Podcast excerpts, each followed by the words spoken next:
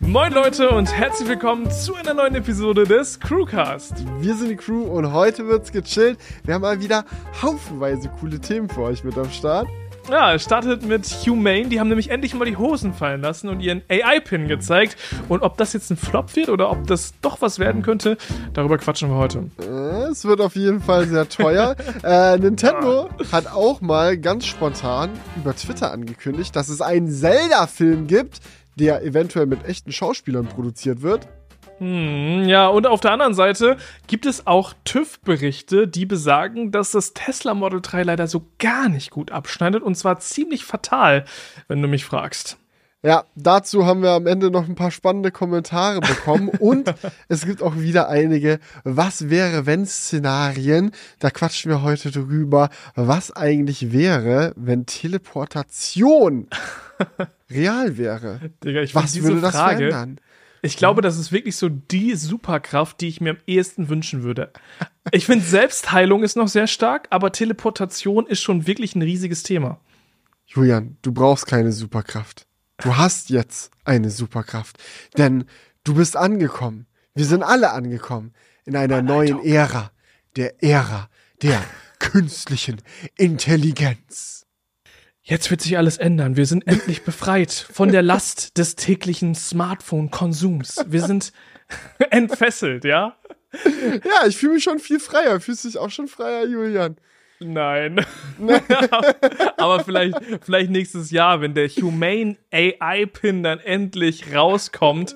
Aber auch nur in den USA. Nächstes Jahr? Ich dachte, ich habe irgendwas von, von äh, November noch gelesen, aber die meinen nächstes Jahr November, oder was? Nee, die meinen so Nove- November bestellen und dann so nächstes Jahr Auslieferung. Ach so. Äh, oh, es ist doch, es ist doch immer dasselbe mit den Filmen. Ich habe neulich übrigens auch gesehen, kurz off Topic, und wir wären ja nicht der Crewcast, wenn nicht hier und da ein bisschen Tesla eingestreut wird. Man kann immer noch Tesla 50.000 Euro Anzahlung für einen Roadster überweisen. Echt? Also wer, ja, es geht immer noch. Du musst einfach auf die Webseite gehen, den Knopf klicken und die nehmen deine 50.000 Euro gerne. also das ist so, gut, auf dem Level ist Humane jetzt noch nicht ganz angekommen. Also kannst du jetzt schon mal bestellen und dann kriegst du den bestimmt irgendwann nächstes Jahr. Ja, aber so ein bisschen Tesla steckt schon drin. Das ist so, als wenn Apple jetzt gesagt hätte im Sommer, ja, ihr könnt schon mal Vision Pro bestellen, kommt dann nächstes Jahr. Ähm, aber es soll Anfang nächsten Jahres kommen, was auch immer das heißt. Also ganz so lang muss man dann hoffentlich doch nicht warten. Ja, vielleicht ganz kurz, um alle abzuholen, die es noch nicht mitbekommen haben. Was ist der Humane AI Pen? Das ist so ein kleines äh, Gerätchen, das man sich an seinen Körper dran packen kann, an seine Kleidung. Das besteht aus so zwei Bauteilen. Das ist einmal das Gerät selbst und dann hinten nochmal einen sogenannten Battery Booster. Die äh, hängen magnetisch zusammen, sag ich mal, so dass du quasi das Gerät selbst einfach außen an deinen Pulli oder an dein Shirt oder so dran packen kannst und dann von innen, von hinten quasi auf der anderen Seite deines Shirts packst du dann diesen Battery Booster ran. Dann halten die sich zusammen und dann schwebt da dieses neuartige KI-Gerät an deinem Körper und kann Smartphone-Dinge tun, ohne ein Smartphone zu sein. Es kann dir zuhören, du kannst mit ihm reden, es kann dir Fragen beantworten, es kann dich navigieren. Es hat eine eingebaute Kamera, um äh, die Umgebung zu sehen. Es hat einen eingebauten Projektor, um äh, Dinge auf deine Hand zu projizieren, wenn du mal was angezeigt brauchst. Es kann scheinbar sogar erkennen, wenn du auf deine Handfläche dann tippst, um irgendwelche Bedienelemente anzudrücken. Also es ist alles in einem ein ziemlich abgespacedes Teil, dessen Ziel es sein soll, dass du halt dein Smartphone nicht mehr brauchst, sondern all diese Dinge jetzt mit KI machen kannst.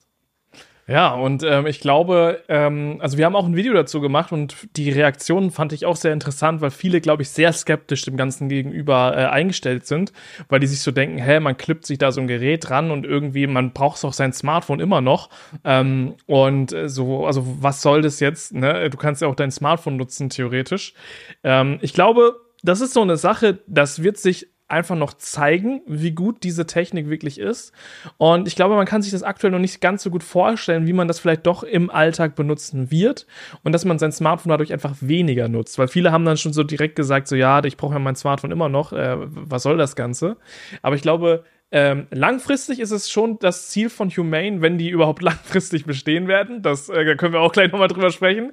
Aber wenn das alles klappt und die äh, langfristig sich etablieren können, dann ist, glaube ich, schon das Ziel von Humane, ähm, dass man halt eben alles mit diesem Gerät machen kann, aber jetzt gerade ist es halt so eine Sache, wo man sagen kann, man braucht sein Smartphone seltener. Ne? Die Interaktion mit einem Display verringert sich einfach. Wenn ich einfach nur wissen will, wie das Wetter ist oder wenn ich wissen will, äh, wie viel Kalorien dieses äh, Produkt hier hat oder sonst was, muss ich da halt nicht mehr googeln, sondern ich kann einfach die eingebaute Kamera in dem Gerät nutzen. Die erkennt nämlich die aktuelle Situation und ähm, basierend darauf gibt die mir halt clevere Antworten wenn das denn so funktioniert. Ne? Also es ist immer noch, wir haben das Gerät natürlich nicht in der, es hat eigentlich noch keiner in der Hand gehalten, bis auf die Mitarbeiter. Deswegen, ähm, ich muss sagen, ich bin doch sehr gehypt von dem Produkt. Ähm, ich war vorher die ganze Zeit immer so, ja, ja, ja, mal gucken. Aber man hat jetzt ja schon noch einiges gesehen. Und auch wenn es, glaube ich, am Anfang jetzt nicht so mega heftig praktisch sein wird, könnte diese Produktklasse schon etwas für die Zukunft sein. Also, ne, wenn man das einfach ein bisschen weiterspinnt und wenn, äh, es könnte sein, dass sie auch noch ein bisschen zu früh mit diesem Produkt sind und es noch nicht so weit ist. Aber ich glaube, mit ein bisschen Vorstellungsvermögen kann das schon wirklich äh, sehr interessant werden, was die, an, äh, woran die da arbeiten. Also sowas wie zu früh gibt es ja eigentlich gar nicht. Gerade bei Doch, so gibt's, einem gibt's, gibt's, so, gibt's. so komplexen geht. Meinst du, dass es dann halt nicht gut genug ist und die Leute probieren es einmal aus und vertrauen dem dann nie Ja. wieder? Weil Also ich, zum, es, es hängt ja sehr auch davon ab, wie, wie denn die äh, KI denn ist. Ne, also wie viele, wie viele Sachen, also wie viele Features können sie anbieten, ähm, wie, wie schnell ist die Reaktionszeit, ne? Ähm, und wenn das noch nicht passt und die Leute dann erstmal sagen so, ja, das ist es nicht, dann hat man ja auch von Humane einen schlechten Eindruck. Und ich glaube schon, Mhm. dass man zu früh auch sein kann mit seinem Produkt. Ja.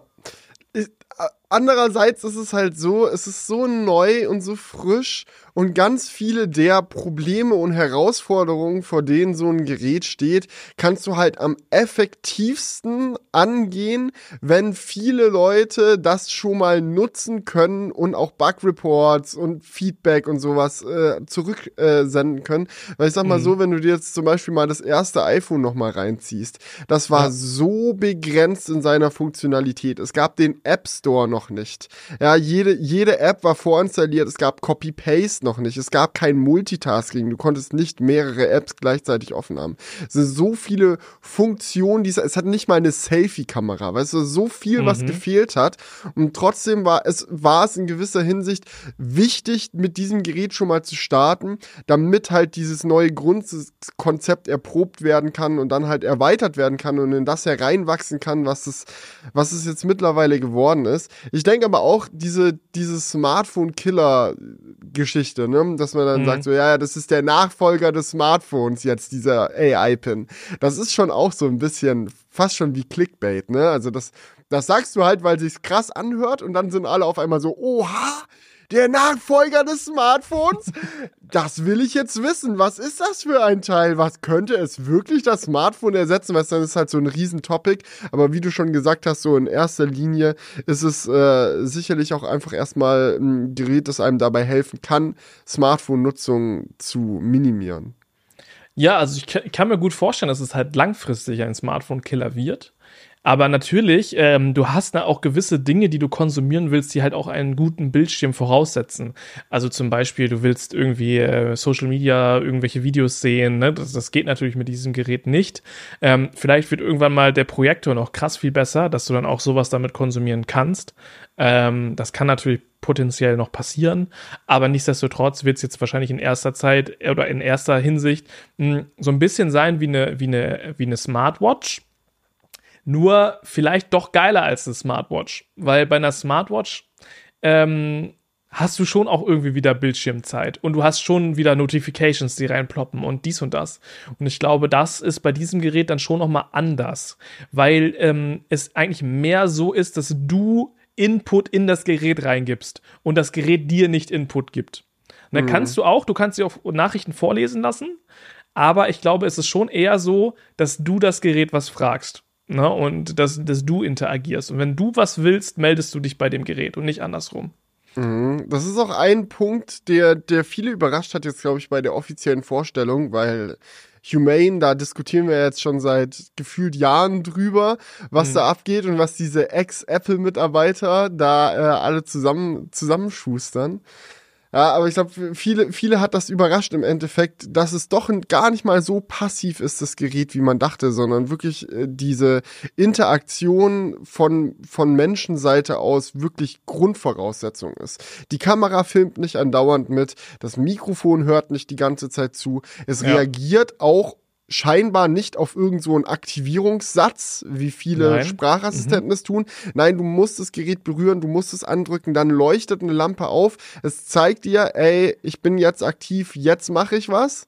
Und dann kannst du erst damit interagieren. Ich habe viel Lob dafür gehört, Finde ich auch gut so eigentlich, weil gerade wenn du mit einer Kamera rumläufst, die die ganze Zeit in die Gegend filmt und ein Mikrofon und so, das ist einfach, man fühlt sich, glaube ich, wohl, wenn das nicht die ganze Zeit an ist. Andererseits habe ich aber auch Kritik dazu gehört von Leuten, die dann meinten, so ja, das macht es eigentlich unpraktischer, weil erstens kontextbasiert äh, mit der Kamera jetzt irgendwie nicht so es, dass da die Features vielleicht ein bisschen eingeschränkt sind, weil der nicht die ganze Zeit miterlebt, was du erlebst und äh, du halt auch das nicht freihändig benutzen kannst, ne? Also wenn du jetzt irgendwie auf dem E-Scooter fährst oder so und du willst jetzt irgendwas wissen, ja. so musst du erstmal eine Hand vom Lenker nehmen, um überhaupt irgendwie eine Interaktion starten zu können. Aber prinzipiell finde ich es gut, dass dieses Gerät halt ähm, nicht die ganze Zeit arbeitet, sondern du dich aktiv dafür entscheidest, es zu benutzen. Ähm, wenn das jetzt immer laufen würde und immer irgendwie das analysiert, was du machst, um zu erkennen, okay, braucht er jetzt meine Hilfe oder nicht, ähm, dann wäre es schon sehr überwachend. also das ist ja jetzt schon ein Gerät, was eher Richtung, also was da in die Richtung schon eher geht. Ähm, und klar, du musst es jetzt immer berühren, aber ich kann mir vorstellen, dass es in Zukunft vielleicht auch noch andere Möglichkeiten gibt, das zu triggern. Jetzt aktuell musst du immer wie so einen Knopfdruck darauf machen und dann kannst du halt etwas sagen. Ähm, das Schöne ist aber auch dadurch, dass es halt kein Triggerwort gibt. Also ich finde es auch immer äh, unnatürlich, irgendwie erstmal zu sagen, hey Google oder ne, irgendwie was und dann passiert etwas. Ähm, und dann ist ja auch jedem in deinem Umfeld klar, hä, er redet jetzt mit, mit einer KI. Und so ist das halt ein, bisschen dezenter. Ne? Du kannst einfach einen Satz sagen, so als ob du telefonieren würdest, und ähm, er gibt dir eine Antwort. Und äh, gleichzeitig ähm, ist ja der AI-Pin auch mit Kopfhörern kombinierbar. Das heißt, es ist jetzt auch nicht so, das fand ich auch sehr gut. Ich dachte erst irgendwie, der wird immer über Lautsprecher ähm, ausgegeben. Ähm, sondern du kannst eben auch die, die Ausgaben vom AI-Pin dann auf deinen Kopfhörern hören ähm, und dann halt auch dementsprechend Musik hören das ist, glaube ich, auch nochmal ein Use Case. Das ist wie so ein heftiger MP3-Player ist, mit dem du sprechen kannst. Du kannst sagen, hey, wie war nochmal der Song, der klingt so und so, kannst den raussuchen und, ne, mhm. also schon auch, ähm, da hast du schon mal eine, eine, eine größere Funktionalität, ähm, dadurch einfach, dass du damit halt auch Musik abspielen kannst. Ja, in gewisser Hinsicht auch wieder sehr ähnlich zu einer Apple Watch, ne? Also da kannst du auch offline, ja, ja. offline, Musik speichern, auch deine mhm. Kopfhörer mhm. anbieten und auch Siri nutzen. Gut, Siri ist bei weitem nicht auf dem Niveau von dem äh, Sprachassistenten hier dann wahrscheinlich. Der soll auf äh, ChatGPT-Basis äh, funktionieren zumindest. Ja. Ähm, fand ich dann auch interessant, so äh, ein Kritikpunkt, den viele geäußert haben, so sag mal, das Gerät kostet jetzt 700 Euro, ich kann mir die OpenAI ChatGPT App auch auf meinem Smartphone runterladen und habe beinahe dieselbe Funktionalität einfach so like that auf meinem Gerät dabei. So hm, das wird sicherlich schwierig sein, da für den AI-Pin sich da durchzusetzen. Und ein Digga, es ist ultra teuer. Es kostet dann ja auch noch 24 Dollar im Monat irgendwie, um da für die, die Daten Mobilfunkverbindung, ja. Genau. Also das hat ja Mobilfunk eingebaut, das hat auch WLAN eingebaut, aber du, das ist ja eigentlich erst cool, wenn du richtig unterwegs bist. Und ja. ähm, dann hast du halt jetzt in, in, den USA einen 24 Dollar pro Monat Tarif bei der Telekom oder T-Mobile heißt es da ja. Und ähm, genau, hast dadurch halt un, äh, die ganze Zeit Zugang, aber das ist natürlich auch ein Punkt. Dieses Gerät funktioniert nur, wenn du Empfang hast. Ne? Also, mhm. wenn du jetzt auf dem Dorf da irgendwo durch die das Gegend läufst, wo kein Empfang ne? ist. Also kein, kein lokal funktionierender, kein lokal funktionierender, funktionierendes KI-Modell irgendwie, was da als Backup zumindest drin ist. Also ich denke, nee. es ist unrealistisch, äh, das komplette Chat-GPT-Modell äh, lokal auf so einem kleinen Gerät mit guter Akkulaufzeit irgendwie durch, durchzukriegen. Aber auch bei Siri oder so ist es ja so, dass es zumindest ein, eine Basisfunktionalität gibt, die auch offline funktioniert. Ähm, das wäre mal, wäre mal noch interessant gewesen, was da dann abgeht. Ja. ja, interessant fand ich auch den Punkt, so dass das hatten jetzt auch wieder einige angesprochen, jetzt so die Privatsphäre mit dem Gerät zumindest was deine Interaktion damit angeht, ist ja durch dieses Kopfhörerproblem, äh, durch diese Kopfhörerlösung eigentlich nur zur Hälfte gelöst. Weil du hörst dann, was das Gerät zu dir sagt, hörst du dann halt privat, aber du musst ja immer noch laut mit ihm sprechen, um interagieren zu können. Es gibt keine Tastatur oder so, wo du jetzt was sinnvoll tippen kannst. Ja. Es gibt so ein paar Gesten, die du mit der Hand machen kannst und so, um so ein paar Basisfunktionen und sowas ähm, mhm. darauf zugreifen zu können. Aber ich glaube, das ist auch eine Sache, die Leute in der Öffentlichkeit an ihrem Smartphone sehr schätzen, dass sie das rausnehmen können, ihren Bildschirm so halten können, dass nur sie auf den Bildschirm gucken und dann bist halt bist du halt alleine mit deinem Gerät und äh, hast nicht das Gefühl, dass jetzt irgendwelche Leute dich dumm angucken, wenn du dann anfängst da äh, in den Raum zu labern. Klar, das ist aber ja bei einem Sprachassistenten, äh, also ne, es ist ja eigentlich ein Sprachassistent. Was sie, was sie machen, ist ja die äh, ChatGPT so zu nutzen, als wäre es ein Sprachassistent. Ähm, und ich finde, man hat auch gemerkt, dass der Delay schon noch relativ hoch ist. Also du stellst eine Frage und es braucht schon einen Moment, bis du die Antwort erhältst. Aber ja, ich glaube, das ist ein grundsätzliches Problem. Leute, die damit Probleme haben, irgendwie öffentlich was zu sagen, ähm, die werden mit diesem Produkt nicht warm werden. Also das definitiv. Mhm. Ähm, genau, also klar, wahrscheinlich, wenn du mitten im Bus sitzt und alle hören dir so gefühlt zu, wirst du es vielleicht nicht so gerne nutzen. Das kann, kann ich mir schon vorstellen. Ähm, ja, auf der anderen Seite gibt es auch Leute, die, die telefonieren in der Deutschen Bahn und labern sonstige Geschäftsgeheimnisse raus. Habe ich schon so häufig gehabt. Ja, wir haben dieses Jahr so und so viel Umsatz und dies und das. Also es kommt natürlich, es gibt natürlich. Ah, hast du schon von der Affäre gehört? Die, äh, ja, ja. Also, ähm, ja, aber natürlich, das, das ist schon, das ist schon mhm. eine Sache, die einem bewusst sein muss. Aber ich glaube, auch passiv lässt sich das echt gut nutzen, wenn du halt zum Beispiel, also dieses Kalorienzählthema fand ich halt auch echt interessant, weil es hat ja eben eine Kamera verbaut und ähm, was mir bei Kalorienzählen, ich glaube, wir haben das, haben wir das nicht früher in Krefeld auch mal gemacht, eine Zeit lang mhm. Kalorienzählen. Mhm. Und was mich dabei immer mega genervt hat, ist, dass du ja immer portionieren musst. Also klar, auf der Verpackung steht, das Produkt hat so und so viel Kalorien. Ähm, aber hey, wie viel esse ich denn jetzt gerade davon und wie viel ist das? Und das dann immer einzutragen, voll nervig. Und mit dem Gerät soll es halt so sein, dass du das einfach zeigst, okay, das esse ich jetzt. Und äh, er kann halt selber erkennen, wie viel das ungefähr ist. Und das, da frage ich mich halt wirklich, wie gut das funktioniert. Aber wenn das gut funktionieren sollte, wäre das natürlich schon sehr geil, wenn du das ist, auch so ein bisschen dafür nutzen kannst ich sag mal so, es war einer der äh, großen, großen Lacher, äh, die es dann äh, in der Internet-Community gab, äh, folgend auf diese offizielle Präsentation, weil sie mhm. ja auch diese Demo gezeigt haben, wo er so eine Handvoller Mandeln hat und fragt, ja, wie viel Protein ist denn jetzt in den Mandeln drin? Und der äh, AI-Pin dann so, ja, ja, 15 Gramm Protein ist da drin. Mhm. Haben Leute halt die Mandeln nachgezählt, mal Fact gecheckt, ob das ungefähr so hinkommt. Sollen wohl eher so um die 5 Gramm Protein sein, die da drin sind. Also schon mal direkt um einen Faktor 3 daneben gelegen. Oh ja, das ist schon. Das ist, aber das kann ich mir gut vorstellen. Das ist nämlich auch genau meine Befürchtung, dass es eben nicht so gut funktioniert. Ja, ich finde es nicht schlimm, wenn es nicht perfekt akkurat ist, weil im Endeffekt, so wenn du Kalorien zählst oder so sowas machst, so äh, geht's ja auch nicht nur darum, dass jetzt wirklich auf die Kalorie genau immer klar ist, wie viel du gegessen hast, sondern du willst erstmal grob wissen, was für Nährstoffe nehme ich so zu mir, in welche Richtung geht das ungefähr.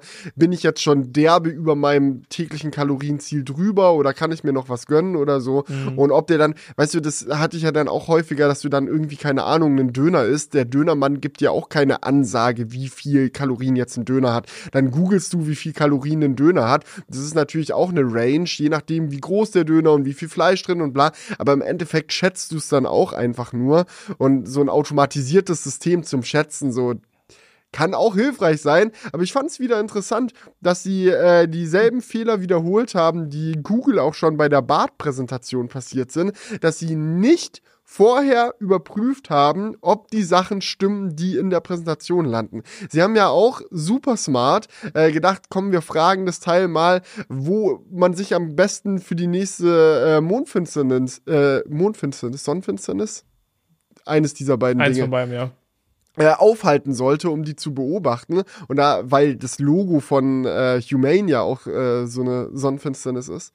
Und dann äh, meinte das Gerät auch so, ja, ja, geh mal da und dahin, das ist wirklich der perfekte Beobachtungsort. Und es war einfach der Ort von der Sonnenfinsternis vom letzten Jahr und irgendwie die nächste, die stattfindet, die müsste eigentlich ganz woanders stehen. Also da hat er dann wieder verwechselt, so was in der Vergangenheit und in der Weißt du, das sind so Sachen, das ist ja leicht zu überprüfen, wenn du so eine Keynote vorbereitest und gerade für ein Produkt, dessen Hauptselling Point ist, ey, das ist eine künstliche Intelligenz, die weiß alles. Du musst nicht, du musst nicht überprüfen. Frag einfach, die weiß alles. Es ist, es ist dann schon hm. doppelt peinlich, wenn sowas schief geht. Ja, das definitiv. Ähm, und ich glaube, das ist auch das größte Problem bei diesem, bei diesem Produkt, ne? dass du, dass es eben, dass die KI auch generell noch nicht so weit ist, dass du halt jede, ähm, jede Aussage fact-checken kannst. Und ähm, an einem Rechner, wenn du ChatGPT benutzt, ist es schnell gemacht, das Fact zu checken, wenn es dir wirklich wichtig ist. Dann machst du nochmal Google in einem anderen Tab auf und gibst es nochmal ein. Ähm, das kannst du aber natürlich so easy nicht machen, wenn du unterwegs bist und du bekommst einfach eine Ansage, so, jo, so und so ist es. Ähm, das dann Fact zu checken, ist dann schon komplizierter. Und ich glaube, das ist, wie gesagt, das größere Problem, dass man sich eigentlich auf die Aussagen dann schon auch verlassen muss ähm, natürlich, klar, jetzt bei solchen Beispielen wie, wo ist die Mondfinsternis und hey, wie viel Gramm Protein ist das jetzt, ist es vielleicht nicht ganz so wichtig, dass es jetzt 100% akkurat ist, die Antwort, aber du kannst natürlich auch andere Sachen fragen, wo das dann vielleicht deutlich wichtiger ist, dass dann die Antwort auch passt. Ja. Äh, an, lass mal über andere Sachen noch quatschen, die jetzt irgendwie mhm. neu dazugekommen sind, die bei der Präsentation irgendwie, ich weiß, äh, habe jetzt nicht den genauen Überblick über alles, was bisher schon bekannt war, aber für mich neu zumindest war auch diese Übersetzungsfunktion, die sie gezeigt haben, die fand ich richtig dope. Ähm, die ähm, kann deine gesprochenen Wörter in deinem Stimmbild live übersetzen im Endeffekt. Also du, du bist jetzt im Ausland irgendwo, keine Ahnung, ich bin in Frankreich, ich äh, kann nicht mehr gut, Fran kann ein bisschen Französisch, aber nicht gut genug. Stehe da vor irgendeinem Franzosen, würde dann halt quasi mein AI-Pin andrücken, sagen, ja, übersetzt das mal. Yo, äh, kurze Frage, wo gibt's denn hier das wirklich allerleckerste Baguette? Sag mal Bescheid.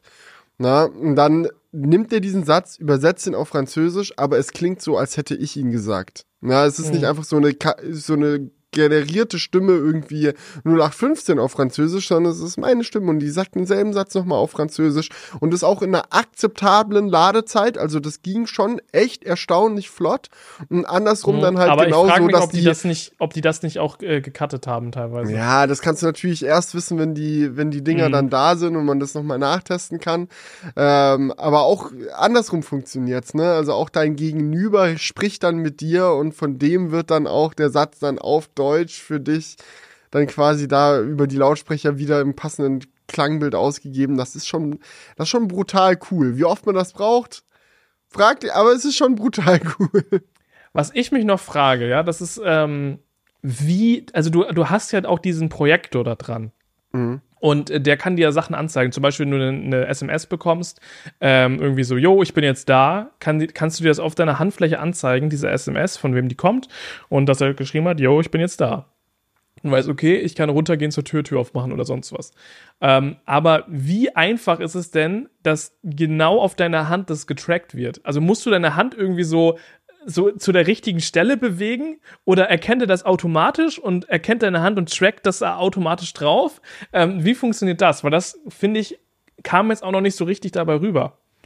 Ich fand schon, dass es ganz gut rüberkam. Ich glaube, ja? also es wird wahrscheinlich so einen groben Bereich geben, wo du deine Hand hinhalten musst. Also du kannst jetzt nicht sonst wo hinhalten, weil der Projektor hat jetzt nicht so eine unendliche Projektionsfläche oder kann sich in jede Richtung drehen, weil der ist jetzt mhm. auch nicht, der ist ja fest in dem Gerät verbaut und schaut halt nach vorne. So, aber in dem Bereich, den der Projektor erreichen kann, wird es schon ziemlich sicher auf deine Hand getrackt werden. Und ich glaube auch, dass es gar nicht so kompliziert ist, das zuverlässig und gut hinzubekommen. Weil es geht ja dann auch weiter, ne? Deine Hand wird ja zu einem Display. Du kannst ja dann mit dem anderen Finger auf deiner Handfläche rumtippen und so. Und dafür brauchst du schon eine sehr gute kamerabasierte Erkennung davon, wo die Hände gerade sind, was sie machen, was berührt wird oder nicht berührt wird. Mhm. Und ich, ich denke, das wird einer der coolsten Aspekte an dem Gerät sein.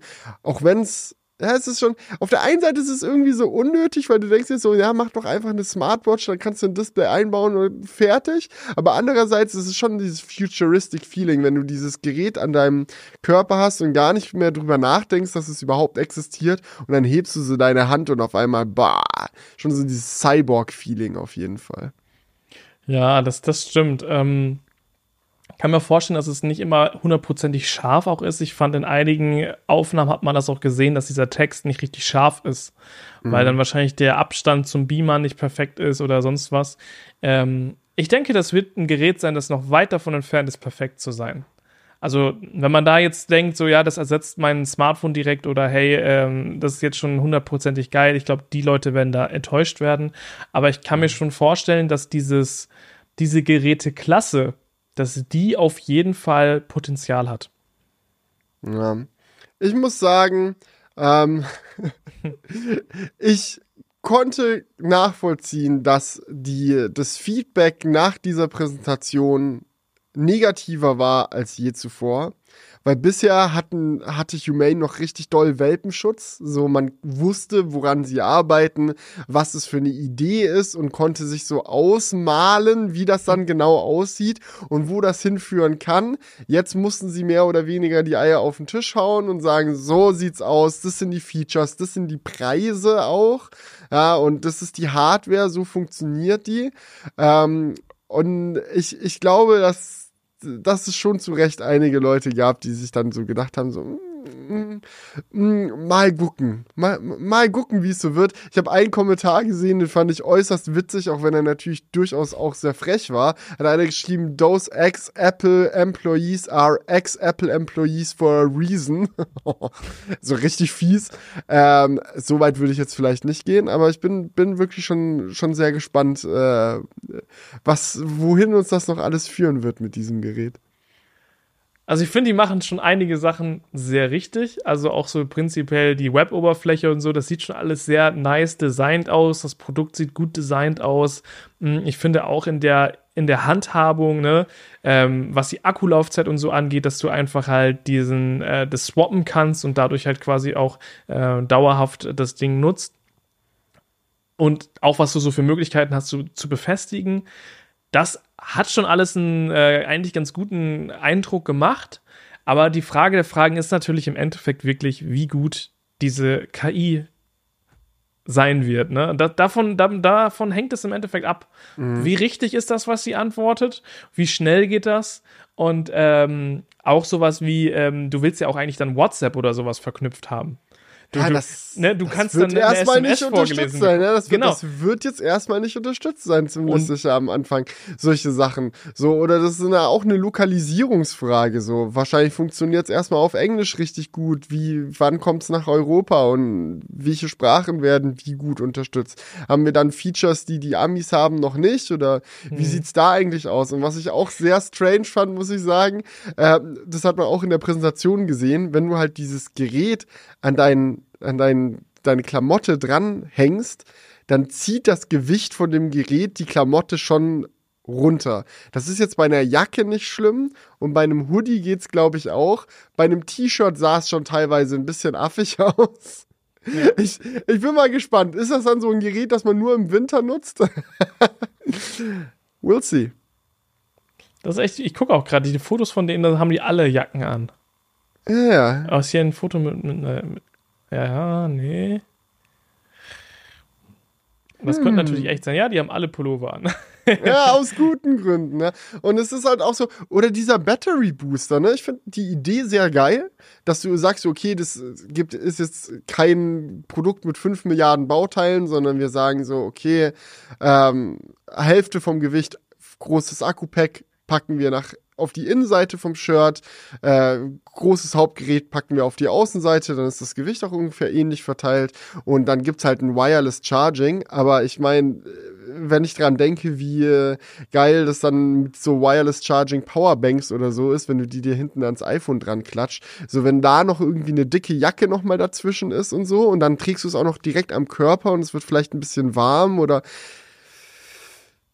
wir werden sehen. Wir werden sehen. Ich möchte es noch nicht zu früh verurteilen. Ich äh, drücke Ihnen die Daumen. Ich finde es sehr, sehr gut, dass Sie äh, neue Dinge wagen und ähm, auch einfach mal den Status quo in Frage stellen und mal nach einer anderen ja. Lösung suchen. So, das, das möchte ich auf keinen Fall schlecht reden. Aber man muss ja ich auch sagen, vorsichtig optimistisch. man muss ja auch sagen, es ist halt was komplett Neues und dass man da erstmal skeptisch ist, kann, man, kann ich auch schon verstehen. Aber es kann auch sein, dass es wirklich äh, eine große Nummer wird. Ich will das noch nicht ausschließen. Aber es kann auch sein, dass es der komplette Flop wird. Also, ähm, da bin ich mir selbst auch noch nicht sicher. Ähm, mal, mal, mal schauen. Die ja. Übersetzungsgeschichte, glaube ich, aber wird nicht so ein großes Problem.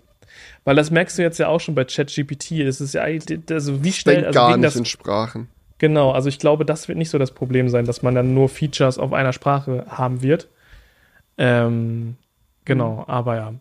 Äh, die Frage wird sein, ob man das Produkt auch theoretisch in Deutschland nutzen kann oder ob das durch diese T-Mobile-Integration erstmal mhm. nur in den USA geht. Ja, das ist halt echt auch so eine Sache, ne? Warum, warum gibt es nicht einfach eine, eine eSIM? Warum kannst du, überlässt du den Leuten nicht, wie sie Internet auf dieses Gerät bekommen? Oder warum, gut, warum macht man keine Verbindung zum Smartphone einfach, um dessen Internetverbindung zu nutzen? Ist klar, die wollen so ein Umfeld schaffen, in dem du das Smartphone auch zu Hause lassen kannst. Das ist äh, Teil des Gerätedesigns. Ja. Ähm, aber ja, es wird, wird interessant. Ich denke, ich denke, es liegt auch daran, dass sie mit auch an diesen monatlichen Kosten verdienen wollen. Also, dass das Gerät auch nicht nur ein Produkt, nicht nur Hardware, sondern eigentlich auch ein Service ist. Ist ein bisschen wie beim Aura-Ring. Du kaufst den, der ist an sich, die Hardware ist jetzt nicht günstig, daran werden die auch schon was verdienen. Und dann verdienen sie halt Geld an dem, an dem Abo, weil ohne das Abo macht das Produkt nicht so viel Sinn. Das ist mhm. eigentlich genau, genau wie, beim, wie bei so einem Aura-Ring. Ähm, und das kann, aber das brauchen die auch, glaube ich. Also, äh, wie sollen die sich sonst finanzieren am Anfang? Die haben ja noch nicht, wie bei mhm. Apple war, als sie das iPhone rausgebracht haben, auch eine Firma, die noch andere Produkte hatte, wo irgendwie mhm. Cash reingekommen ist. So wie, also wie, wie sollen die das alles finanzieren?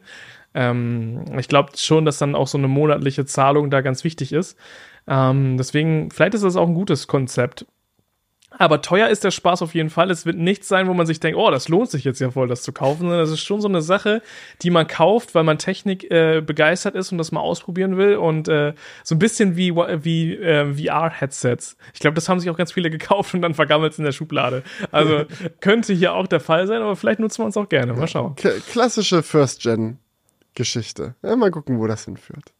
An dieser Stelle ein dickes Danke an unseren Sponsor P-Cloud, denn ihr kennt es wahrscheinlich, so gut wie alle namhaften Technologiekonzerne bieten mittlerweile Cloud-Produkte an und kassieren für diese monatliche Abogebühren. Beim Schweizer Cloud-Provider P-Cloud ist das aber anders, denn ihr könnt euch hier optional für einen einmaligen Kauf von Cloud-Speicherplatz entscheiden, bei dem dann eben keine monatlichen Gebühren entstehen. Euren Speicherplatz könnt ihr bei pCloud über die App auf iOS, Android, Windows oder macOS nutzen oder alternativ geht das natürlich auch über den Browser. Dabei werden alle gängigen Features wie Linkfreigaben oder Backups unterstützt und auch in puncto Sicherheit wurde mitgedacht. Denn die Rechenzentren sind ISO-zertifiziert und werden von pCloud selbst betrieben und streng kontrolliert. Und zudem sind alle Dateien an verschiedenen Standorten gespiegelt. Wenn das spannend für euch klingt, checkt doch gerne mal die Black Friday Angebote aus, die es bei pCloud vom 20. bis 26.11. gibt. Vor allem interessant ist die 3 in 1 Limited Edition. Damit bekommt ihr für 599 Euro lebenslang 5 Terabyte Cloud Speicher, den pCloud Passwortmanager und auch das Verschlüsselungstool Encryption. Aber auch ohne Bundle gibt es 500 GB jetzt für 139 Euro, 2 Terabyte für 279 Euro oder wenn ihr mehr wollt, dann auch 10 Terabyte für 890 Euro. All das eben ohne monatliches Abo. Ja, und falls das gut für euch klingt, schaut gerne mal bei pCloud vorbei. Ihr findet den Link unten in der Beschreibung. Alright, Julian, ich möchte dich mitnehmen auf eine emotionale Achterbahnfahrt, auf äh, eine grundlegende kulturelle Diskussion und alle, alles, was mich, alles, was mich letzte Woche sehr, sehr bewegt hat. Ähm, es wurde ein Zelda-Film angekündigt. Und mhm. ihr wisst es, Leute, ich bin riesengroßer Legend of Zelda-Fan, von den Videospielen immer sehr begeistert, von dem ganzen äh, Universum immer sehr begeistert gewesen. So, das ist, es ist eine Sache, die mir sehr, sehr am Herzen liegt. Und dementsprechend habe ich etwas nervös reagiert, als Nintendo letzte Woche auf die absurdeste Art und Weise dieses Riesenprojekt angekündigt hat, die nur irgendwie möglich gewesen wäre. Und zwar haben sie einen sehr strangen Tweet rausgehauen, der begonnen hat mit den Worten, ja moin Leute, ich bin's, der Miyamoto. Ähm, ich arbeite übrigens an einem Zelda-Film, der wird Live-Action, das ist der Regisseur. Wir fangen aber gerade erst an, also mal gucken, wie es so wird. Ciao. ja, aber doch eigentlich mal chillig. es, also es war halt vor allem sehr, sehr seltsam, weil du denkst halt so, okay, das ist so ein Riesenprojekt. Du, du erwartest irgendwie so auf der einen Seite, nachdem sie mit dem Mario-Film so einen Riesenerfolg gefeiert haben, dass ihr nächstes Filmprojekt und gerade alles, wenn du dir anguckst, mit was für einer, wie vorsichtig sie Zelda-Spiele ankündigen, da ganz vereinzelt Teaser und Trailer und sowas droppen. Da war das einfach wirklich sehr unerwartet, dass es so einen Tweet gibt und vor allem gab es halt dieses eine Wort in dem Tweet, der wirklich alle Zelda-Fans äußerst nervös gemacht hat. Mhm. Und zwar Live-Action, ein Live-Action-Film. Also mit echten Schauspielern. Das kann auch, also das kann eigentlich nur nach hinten losgehen, oder? Wenn du so versuchst, so einen Videospielcharakter, der eigentlich immer animiert ist, der immer einen, in gewisser Hinsicht einfach so eine äh, digitale Figur ist, wenn du den versuchst, einfach mit einem Menschen zu verkörpern. Das gab so viele Beispiele schon in der, in der Welt der Videospielverfilmungen, wo genau das zu einer absoluten Katastrophe geführt hat. Und ich dachte mir einfach nur so, Warum, warum sollte man sowas machen? Ja gut, aber das wurde ja bei Pokémon auch ein bisschen so gemacht, ne? Und da waren, waren wir auch vorab sehr kritisch, ob das geil wird. Auch, dass sie so realistisch halt designt wurden, weil po äh, Pokémon sind ja normalerweise immer in diesem Zeichentrick-Style äh, animiert und ähm, oder gezeichnet und das jetzt äh, dann, äh, dass es da halt so realistisch aussah und ich meine, die Pokémon Trainer sind ja auch immer eigentlich animiert gewesen und die waren da auch richtige Menschen und es hat schon irgendwie trotzdem auch Bock gemacht, den ja. Film zu schauen, auch wenn es ungewohnt war. Aber ich könnte mir vorstellen, also ich glaube, es ist tatsächlich schwierig, das äh, geil zu machen, aber es kann auch schon geil sein. Ja, es ist halt so ein Ding, so bei Pokémon geht's ja im Endeffekt darum, das ist ja die ultimative Fantasie, die Pokémon schon immer verkörpert. Also, dass du halt als Mensch irgendwie diese, diese Tiere, diese Pokémons, diese Wesen äh, mit dir als dein Companion irgendwie dabei hast und mit denen alles machen kannst. Und diese, diese Fantasie, oh, wie wär's, wenn Pokémons wirklich existieren würden. Die wurden halt von diesem Film dann da sehr gezielt äh, mhm. an. Ja, stimmt an, angesprungen. so, und das ist, das ist bei Zelda, glaube ich, ein bisschen anders, weil es halt einfach so eine komplette, komplette Fantasiewelt ist. Ähm, auf jeden Fall haben viele sehr nervös reagiert darauf. Ähm, es gab dann noch eine Pressemitteilung auf der Nintendo-Webseite, äh, wo sie äh, ein paar Leute aufgelistet haben, die offiziell jetzt schon bekannt gegeben wurden als äh, Menschen, die an diesem Film mitarbeiten. Und die Reaktion aus der Community waren sehr interessant dazu, weil wirklich die allermeisten äh, dann einfach mal geguckt haben, ey, an was für Filmen war denn der Zelda-Regisseur bisher beteiligt? An was für Filmen waren diese und jenigen Produzenten, die da jetzt mitproduzieren sollen, bisher beteiligt? Waren das gute Filme? Nein, oh Gott, der Zelda-Film wird eine Katastrophe. Ah! Und es war wirklich, das Geflame war sehr laut und sehr groß, bis vor ein paar Tagen dann tatsächlich noch eine große Wendung stattgefunden hat, die mich das Ganze auch nochmal in einem gänzlich anderen Licht erblicken lassen hat. Okay, Denn- jetzt bin ich gespannt. Ja. Die Frage ist nämlich, was bedeutet eigentlich das Wort Live-Action? Also im Zusammenhang mit Filmen redet man eigentlich von einem Live-Action-Film, wenn echte Schauspieler genutzt werden, um vor der Kamera zu performen. Mhm. Aber wäre ein Film wie Avatar eigentlich auch ein Live-Action-Film, wo wirklich jeder auf dem Bildschirm spielende animierte Charakter eigentlich von einem echten Schauspieler verkörpert wird, der vor einer echten Kamera geschauspielert hat?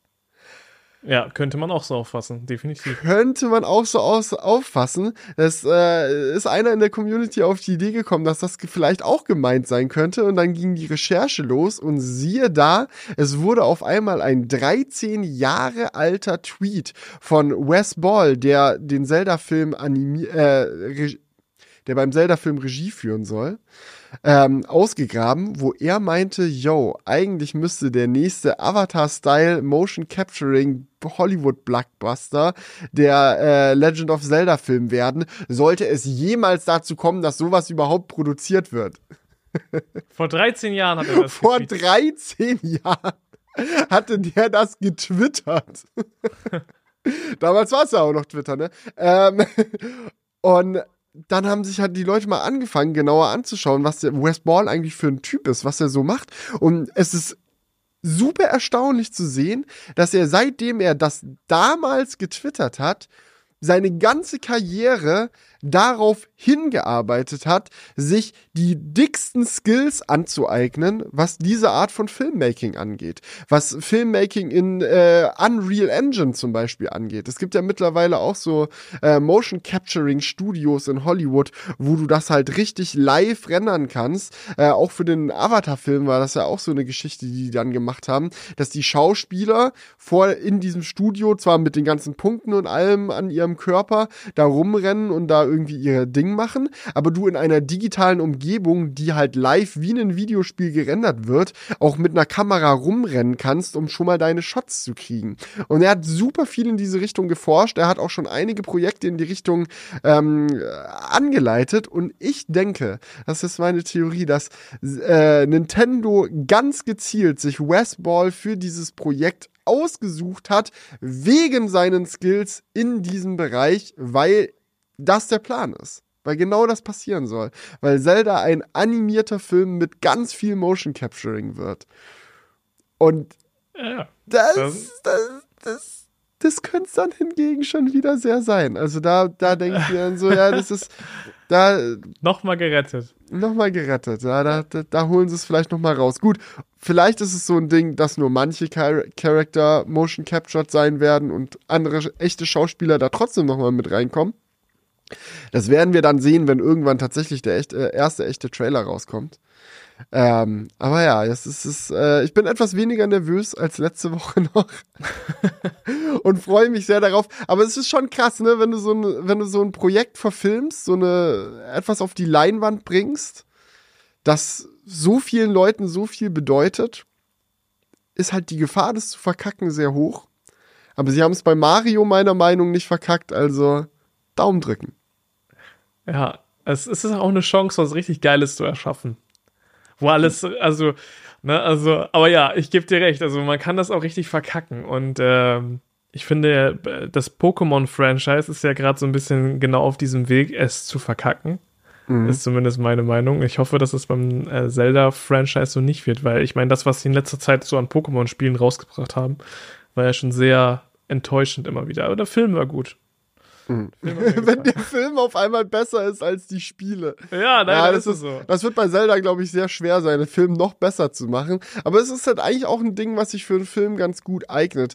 Weil anders als bei Mario, wo sie ja die Story sich, also ich meine, ein Film, der braucht ja eigentlich eine Story. So, warum gehst du ins Kino, so du willst ja eine Geschichte anschauen. Und man hat bei dem Mario-Film, finde ich, sehr gemerkt, dass die sau viele witzige Anspielungen und coolen Fanservice und ganz viel geilen Scheiß in diesen Film reingepackt haben und dann am Ende halt nochmal irgendwie eine Story brauchten, damit das halt irgendwie transportiert werden kann. Bei Zelda ist das so ein bisschen anders. Die Spiele sind schon sehr, sehr storylastig mhm. und bieten deswegen halt auch viel Potenzial für einen Film. Also dann noch der Soundtrack dazu, das könnte, das könnte, das schon, könnte schon ballern. Aber was meinst du? Könnte auch das neue Steam Deck OLED ballern? Das ballert auf jeden Fall. Das, ballert, das, das Steam Deck OLED ballert auf jeden Fall. Das hatte ich ja auch noch mit auf die, die Liste geschrieben, weil da muss, muss ich auch noch mal ganz kurz abnörden. Äh, kompletter Traum. Ne? Also ich finde, wenn man sich so anguckt, wie manche Firmen ihre Produkte updaten, weißt du, so nach ein paar Jahren mal so ein kleines kleinen Refresh in ihr Produkt reinbringen, ja, wie, wie Nintendo, um da mal ein Negativbeispiel zu nennen, ähm, die Switch OLED äh, umgesetzt hat. Viele, viele Jahre später, auf einmal teurer und eigentlich kein, kein wirklich, keine wirklichen neuen Features außer Kickstand ist jetzt besser und es hat einen OLED-Screen. Das ist beim, bei, beim Steam Deck OLED ganz anders. Das hat jetzt einen geileren Bildschirm, einen größeren Bildschirm. Es hat, obwohl das war bei der Switch genauso, aber es hat äh, zusätzlich nochmal einen effizienteren Chip bekommen und der Preis ist einfach genau gleich geblieben. Es ist jetzt so ein schönes Gerät, um unterwegs zu zocken. Die Akkulaufzeit hat sich deutlich verbessert. Ich, ich bin schon fast ein bisschen trigger-happy. Wenn ich nicht genau wüsste, dass es bei mir nur in der Ecke liegt, weil ich nicht genügend Zeit zum Zocken habe, uff. Ja, das, das stimmt schon. Um, ähm, das ist auch so traurig. Ich habe ähm, jetzt hier einfach auch äh, so ein bisschen überlegt, so ja, was mache ich denn mit meiner Xbox? Ich habe eine Xbox Series X, aber ich spiele da einfach nie drauf. Aber irgendwie ist es auch schade, es zu verkaufen. Aber eigentlich müsste man es machen. Und ähm, ich glaube, das ist so, man stellt sich das dann immer so geil vor, boah, da hat man dieses Gerät und dann werde ich da ganz viel coole Zeit drauf verbringen und dann hat man einfach keine hm. Zeit. Das ist immer so schade. Aber ja, ich glaube, dass äh, Steam da echt tatsächlich sehr viel sehr richtig macht. Die haben einfach eine gute Kombination aus ihrem eigenen Store und diese Hardware, die sie jetzt rausbringen. Ähm, ich bin mal gespannt, wie sich das noch weiterentwickelt. Ob das ähm, im Endeffekt äh, Nintendo nicht auch richtige Marktanteile kosten kann. Ähm, vor allem jetzt bei vielleicht etwas älterem Publikum, bei erwachsenen Leuten könnte ich mir vorstellen, dass, dass da das Steam Deck schon ähm, sehr viele Marktanteile der Switch auch klauen könnte. Ja, zumal es ja auch, sag ich mal, als äh, gedockte Konsole am Fernseher echt gut funktioniert, ne? Also. Mhm. Das ist das ja eigentlich, eigentlich wie, wie, die Switch, nur in Erwachsenen irgendwie. ja, es ist, es ist der Ulti, eigentlich ist es der ultimativ flexible Gaming-PC, so ein Steam Deck. So, ja. und der Steam Store, das ist mir jetzt auch, auch immer häufiger aufgefallen. Jetzt, ich äh, setze mich gerade auch nochmal mit dem, mit der PlayStation Portal viel auseinander aktuell, ähm, was mhm. ja dieses, dieser Handheld ist, mit dem man auf seine PlayStation zugreifen kann. Ähm, und alles in allem so, äh, Apple macht ja auch viel in Richtung Gaming gerade, fällt mir wieder auf. Es ist schon einfach sehr belastend, wenn deine Videospielbibliothek sich auf ganz viele verschiedene Ökosysteme verteilt. Da hast du manche Spiele auf der Switch, dann hast du wieder andere Spiele auf der Xbox, wieder andere Spiele auf der Playstation und äh, dann, wenn du irgendwie auf dem Mac nochmal ein bisschen zocken willst, dann kannst du da im App Store irgendwie nochmal gefühlt alles neu kaufen. So, und Steam hat halt irgendwie so das Potenzial, so eine ein Ort zu sein, wo du deine Spiele einfach kaufst und dann funktionieren die überall. Du nimmst dir noch so ein Steam Deck dazu, dann kannst du es am Fernseher spielen wie eine Konsole. Du kannst es unterwegs spielen auf dem Handheld. Du kannst, sollte dir die Performance nicht reichen, im Zweifelsfall auch ein äh, Gaming-PC noch hinstellen und hast dieselben Zugriff auf die ganzen selben Spiele im Tesla kannst du es auch spielen. Also es ist irgendwie so ein, ein Store, mhm. eine Spielebibliothek. Nur auf macOS ist es nicht geil. Es gibt manche, manche ja, Spiele, die verfügbar sind, ja, aber das ist, das ist dann auch wieder dieses Tauziehen, ne? dass, die, dass die ganzen geilen Games, die da rauskommen, einfach über Steam nicht verfügbar sind, sondern App Store exklusiv, weil Apple das möchte. Nee, nee, Mama. Weil Resident Evil Village gibt es auf Steam. Natürlich. Aber nicht für den Mac. ja, das, aber ich glaube, dass die auch eine ganz gute Position da haben. Ähm, und vor allem ist Steam auch so alteingesessen. Jeder hat noch eine Steam-Bibliothek. Also viele, glaube ich. Ich habe auch noch von früher so, so einige Spiele in der Steam-Bibliothek und äh, hat dann Zugang zu und denkt sich so, ja, da kann ich dann die alten Spiele auch noch mal spielen und hey, dann kaufe ich mir das neue vielleicht da. Ähm, aber ich glaube, Epic Games ist auch noch ganz stark dabei, aber die haben halt diese Hardware-Geschichte gar nicht, ne? Mhm. Die, haben, die haben ja keine eigene Hardware und das hat Steam ist denen da in dem Aspekt schon voraus. Ähm, bin ich mal sehr gespannt. Was die PlayStation da noch macht, das könnte noch interessant sein. Aber bei Steam ist es ja tatsächlich so, dass, dass die auf jeder Plattform irgendwie schon vertreten sind. Ne? Mhm. Vielleicht auch bald auf iOS. also mit Sideloading. äh, mal schauen, ne? Ja, da gab es ja jetzt auch wieder ein paar Bewegungen. Also das, ja, das scheint langsam ernst zu werden, ne? dass da Apple zumindest in der EU gezwungen wird, da ihren ihre App Store Monopol Geschichte abzugeben. Ja. Und dann könnte Steam sich da auch noch einklinken. Und weißt du, ich stelle mir die Frage halt im Endeffekt auch, weil ich klären möchte, wo ich am cleversten GTA 6 dann hole. Also ich meine, da ist ja jetzt auch der Trailer angekündigt worden, eine Ankündigung für die Ankündigung. ja, und Leu Leute haben so in die Kommentare geschrieben, was ist denn eure Meinung zur Ankündigung vom Trailer? So, äh. ja, es ist ja. gut, dass bald ein Trailer geben wird. ja, nee, ich bin hyped. Rudi meinte auch schon zu mir so, Felix, können wir das bitte mit diesem Trailer so behandeln wie eine Keynote? Und ich so, ja, sehr gerne. So, wenn dann der Trailer dann langsam kommt, dann setzen wir uns hin und gucken den dann wahrscheinlich so 20 Frame Sekunden Teaser-Trailer. Oder sagen wir mal, es wird ein 2-Minuten-Trailer oder so. Kürzeste Keynote ever. Aber das, das wird schon sehr geil und ich werde es auf jeden Fall spielen wollen. Aber wo holst du dir das dann, ne? Das ist echt so. Holst du es ja auf Steam? Holst du es für die Xbox? Holst du es für die Playstation? Halt die Frage, ob das direkt für alle Plattformen verfügbar ist. War doch bei, bei dem letzten GTA, war das nicht so, dass das irgendwie gestaffelt rauskam? Äh, PlayStation und Xbox waren auf jeden Fall beide am Start verfügbar.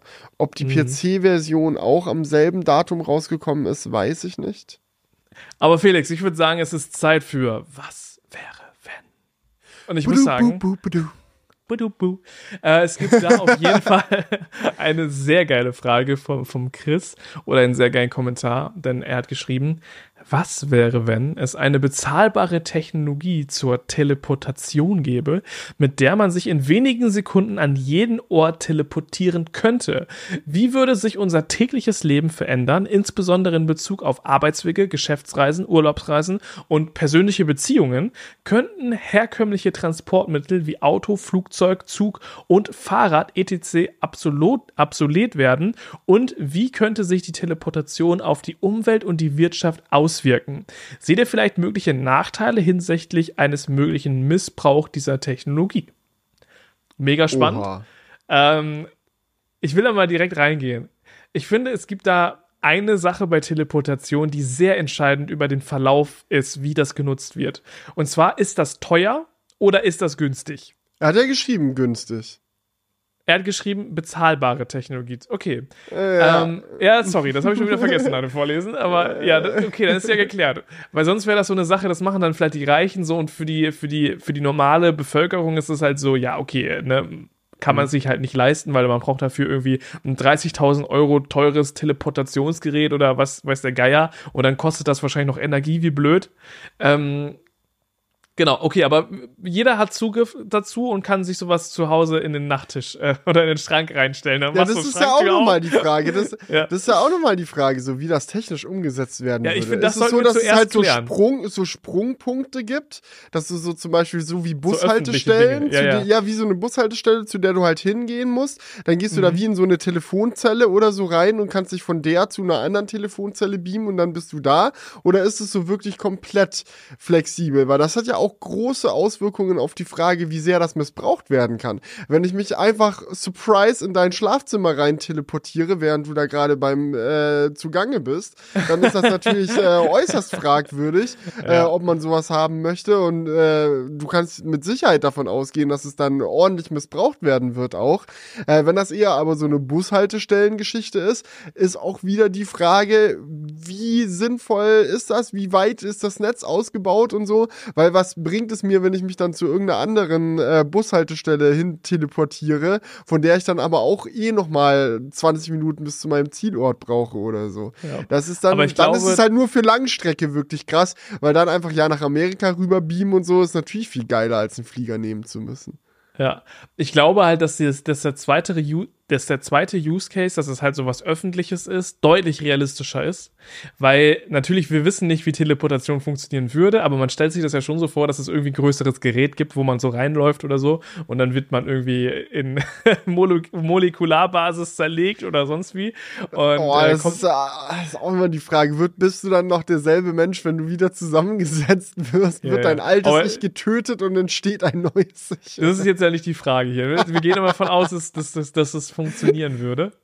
Ähm, okay, wollen wir diese öffentliche Sache nehmen oder wollen wir sagen, jeder hat so ein Gerät zu Hause? Also es macht schon einen extremen Unterschied jetzt, wenn wir darüber sprechen, wie das die Gesellschaft Nee, also es ist also es ist ja sowieso super unrealistisch, dass Teleportation überhaupt funktioniert. Ich glaube, bezahlbar kann es nur werden äh, durch Price Sharing. Also das ist so im Endeffekt, ja, ein Zug fahren könnte sich ja auch nicht jeder leisten, wenn jeder eigene Schienen verlegen und dann einen eigenen Zug ja. kaufen müsste. Das funktioniert nicht und Teleportation ist so abgefahrene Technologie. Das kann nur funktionieren, wenn Teleportationsgeräte gemeinschaftlich genutzt werden. So, das ist ja. nicht wie so eine App, die du dir aufs Smartphone runterlädst. Das muss eigentlich dieses Telefonzellen-Ding sein. Okay, dann gehen wir mal davon aus, weil dann wäre meine, meine, also meine, mein Gedanke wäre, dass es teurer ist als normale Transports.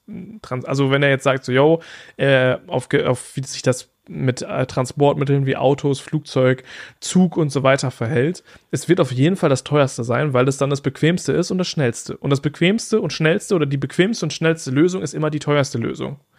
Ähm, also dementsprechend ist dann die Frage, wie bezahlbar es wirklich ist. Also ich kann mir kaum vorstellen, dass wenn jemand sowas rausbringt, der das dann verscherbelt und jeder für 10 Cent sich nach äh, in, die, in die USA beamen kann. Ne? Also ich glaube, das wird dann schon eher teuer werden ja. und dann würde es eigentlich hauptsächlich wahrscheinlich das Flugzeug ähm, angreifen bei den Transportmitteln, ähm, weil das Flugzeug und der Zug, äh, das sind ja so die, die teuersten Sachen Gut, Autofahren kann auch schon teuer sein, ne, wenn man sich die Benzin. Ist aber ein großer Vorteil vom Autofahren ist halt, dass du gemeinsam mit anderen Leuten und auch mit Gegenständen reisen kannst. Also du kannst ja einen Kofferraum voll klatschen mit allem möglichen Kram, den du irgendwohin mitnehmen willst. Die ja, Frage du, ist, wie wenn funktioniert das beim Teleportieren? Komme ich dann da mit Bollerwagen, komme ich dann mit dem Bollerwagen an, voller Sachen, die ich mitnehmen will und die wird dann erst in die ja. Telefonzelle geschoben und dann. Also ich glaube, wenn, wenn, wenn wir ein, eine Technologie entwickeln, die die Menschen teleportieren kann, dann kann die auch Gegenstände teleportieren.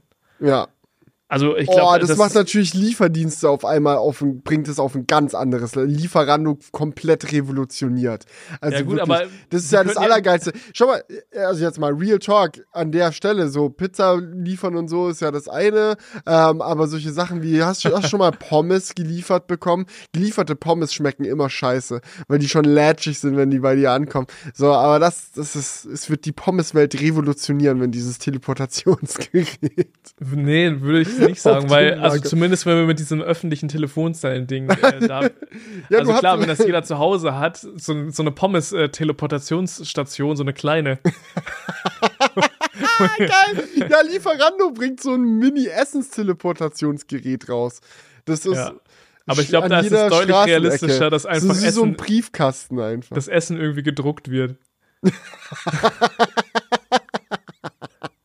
ja. Es ist wirklich technisch viel wahrscheinlicher. Also gedruckte Pommes, om nom nom, das wird die Pommeswelt revolutionieren.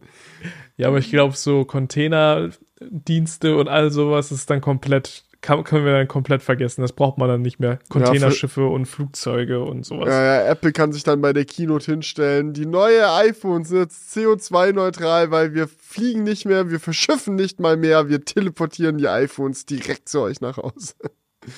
Aus der Foxconn-Fabrik zu euch. Bam, like that. Überleg dir mal auch, du könntest dann mit so einem Auto, mit deinem Auto in so eine Teleportationsstation fahren und dich dann einfach nach USA beamen und dann da oh. mit deinem Auto wieder oh. rausfahren. Oh, das wär's komplett. Ja, das wäre es durch und durch. Weil ich muss sagen, so, ich, ich bin ja leidenschaftlicher Autofahrer, so ist ja kein Geheimnis, mhm. ne? Und ich fahre Auto nicht nur, um von A nach B zu kommen. Ich genieße den Prozess des Autofahrens, jetzt nicht, wenn ich auf der Autobahn im Stau stehe, aber gerade wenn du irgendwelche schöneren Landschaften langfährst, das ist so nice und so ein USA-Trip und so, so, wie oft habe ich mir schon gedacht, wie geil wäre es, wenn ich mein Auto in Amerika dabei hätte und es ging einfach bisher nicht. Dieses Teleportationsding würde das komplett auf den Kopf stellen. Ja, und weil äh, Chris noch gefragt hat wegen Missbrauch, ich glaube, wenn das so ein öffentliches Ding wäre, könnte man das ja ähnlich machen wie beim Flughafen auch, dass du da deinen deinen Ausweis zeigen musst und dies und das. Also zumindest, wenn du vielleicht ein, du müsstest dann ja in diesem Gerät irgendwie ein Ziel einstellen, wo du hin willst, eine, eine andere Teleportationsstation, die dann auch vielleicht für Autos ausgelegt ist oder nur mhm. für Personen oder sonst was, da wird es verschiedene Klassen geben. Und ähm, wenn die dann im Ausland ist, musst du dann wahrscheinlich da auch einmal mit deinem Personalausweis und sowas, äh, wahrscheinlich dann alles in digitaler Form, aber irgendwie dich ausweisen, ähm, dass dieses Missbrauchsthema da wahrscheinlich ähm, nicht so ein großes Thema sein mhm. wird. Äh, ich glaube, das ist wirklich eher dann ein Problem, wenn das jeder bei sich zu Hause stehen hat. Mhm. Ich frage mich, wie sich das auf Städte auswirken würde. Ich meine, klar, mit diesem Telefonzellen Ding, obwohl das ist eigentlich ist wirklich egal. Auch, auch, auch da funktioniert's. Weil äh, ein Hauptgrund, warum es für mich halt nicht in Frage kommen würde, äh, irgendwo auf dem, auf dem Land zu leben, ist halt, weil ich diesen direkten Zugang zu allem, was in der Stadt abgeht, haben möchte. Und das ist ja, wäre mit Teleportation eigentlich Bums. Da kannst du ja auch wirklich dein wunderschönes Landhaus am Strand irgendwo ziehen oder irgendwo mitten im Wald oder sonst irgendwo, wo du komplett deine Ruhe hast und es ist entspannt. Dann steppst du in so ein Gerät rein und zack, bumm, mitten ja. in der Innenstadt. Voll geil. 100 Prozent. Ich glaube, äh, der ländliche Raum wird davon extrem profitieren. Und du bräuchtest auch nicht mehr sowas wie eine Busverbindung, wo dann einer da langfährt und irgendwie so 10 Leute oder 20 Leute irgendwie einsammeln muss, bevor sich das überhaupt lohnt. oder der sammelt die ein und bringt die dann zum Teleporter. Ja, Wenn irgendwie es so. so massenverfügbar ist und nicht, nicht an vielen Stellen ist, sondern nur an so ein paar. Das ist wie so ein Booster, den man nehmen kann. Zack, bumm. So ein ja. Wurmloch. Aber wahrscheinlich würde, würden es auch Leute geben, die das dann irgendwie so auf dem Schwarzmarkt kaufen, so eine Teleportationsmaschine für 100.000, sich die dann irgendwo hinstellen und dann auch ohne Ausweis reisen können. Das könnte natürlich sein, ne? Ja. Oh, stimmt. Aber verrückt. Stimmt, darüber habe ich ja noch gar nicht nachgedacht. Auch auf solche Sachen wie äh, Flüchtlinge und so, wie sich das darauf auswirkt. Das ist ja. Das ist halt die Frage, also, wie das miteinander connected wäre. Global, global politisch könnte das ordentlich für Tumult sorgen. Ja, aber ne, das kann natürlich auch sein, dass, das, äh, dass man es sich dagegen schützen kann, dass äh, die, diese Teleporter vielleicht irgendwie durch eine gesicherte Leitung miteinander verbunden sind. Ist ja auch die Frage, ob das dann einfach über, ist, über, übers Internet funktionieren würde oder. Nein, nee, das ist so ein extra Teleportschlauch, der überall hingelegt wird. ja, das wäre dann natürlich nicht mehr ganz so praktisch. Mhm. Starlink-Teleportation. Ja. Du wirst einfach ka kabellos übers, über den Weltraum teleportiert. Aber das ist, das wäre schon wirklich eine verrückte Technik. Aber für die Umwelt könnte ich mir vorstellen, dass es ganz positiv wäre. Für die Wirtschaft sicherlich auch. Also es wäre schon, ja. wär schon einfach eine heftige ja, Technologie. Ja, ist halt die Frage, was. Äh, wie viel Energie es verbraucht. Wie die funktioniert, ja, wie viel Energie verbraucht die, wie kannst mhm. du diese Geräte dafür überhaupt herstellen, so, das kannst du ja per se überhaupt nicht sagen. Ob das jetzt, also ich kann mir schon vorstellen, dass es dann vielleicht auch so ein Ding wäre, dass dann irgendwann so Flugscham gibt's einfach nicht mehr, sondern Fliegen ist dann die umweltschonende Alternative. Alle teleportieren sich nur noch hin und her und wir leben schon in so einem komplett verglühten äh, Feuerplaneten, wo alles komplett überhitzt ist. Und dann äh, gibt's halt die Klimaaktivisten noch, die fliegen halt noch mit dem Flugzeug, weil das äh, verbraucht wenigstens nicht so viel Energie wie teleportieren. Ja, vielleicht könnte natürlich schon auch sehr energieintensiv sein. Wahrscheinlich ist es schon sehr energieintensiv. Ähm, könnte auch so sein, du hast so Feierabend, du musst so arbeiten und dann teleportierst du dich noch eben zum Strand. So für den Abend. So an eine Strandbar. Oh. So, so ja. yo, kurz Feierabend machen, let's go. Mhm. Naja. Alright. Aber ich glaube, sehr, sehr unrealistisch. Aber es war trotzdem mal schön, darüber zu sprechen. Ein tolles Was wäre, wenn. Vielen Dank für den Kommentar. Weitere Ideen gerne unten in die Kommentarskis. Apropos Kommentarskis, ich würde sagen, damit starten wir mal rein, oder? Ja, der Finn hat geschrieben, hätte eine Frage für den nächsten Crewcast. Welches Auto würdet ihr euch als Daily Driver holen, wenn Geld keine Rolle spielt, Tesla ausgeschlossen? Und welches Auto würdet ihr euch im Bereich, Das ist ja das Interessante an der Frage. Und welches Auto würdet ihr euch im Bereich bis 50.000 Euro ebenfalls außer Tesla kaufen?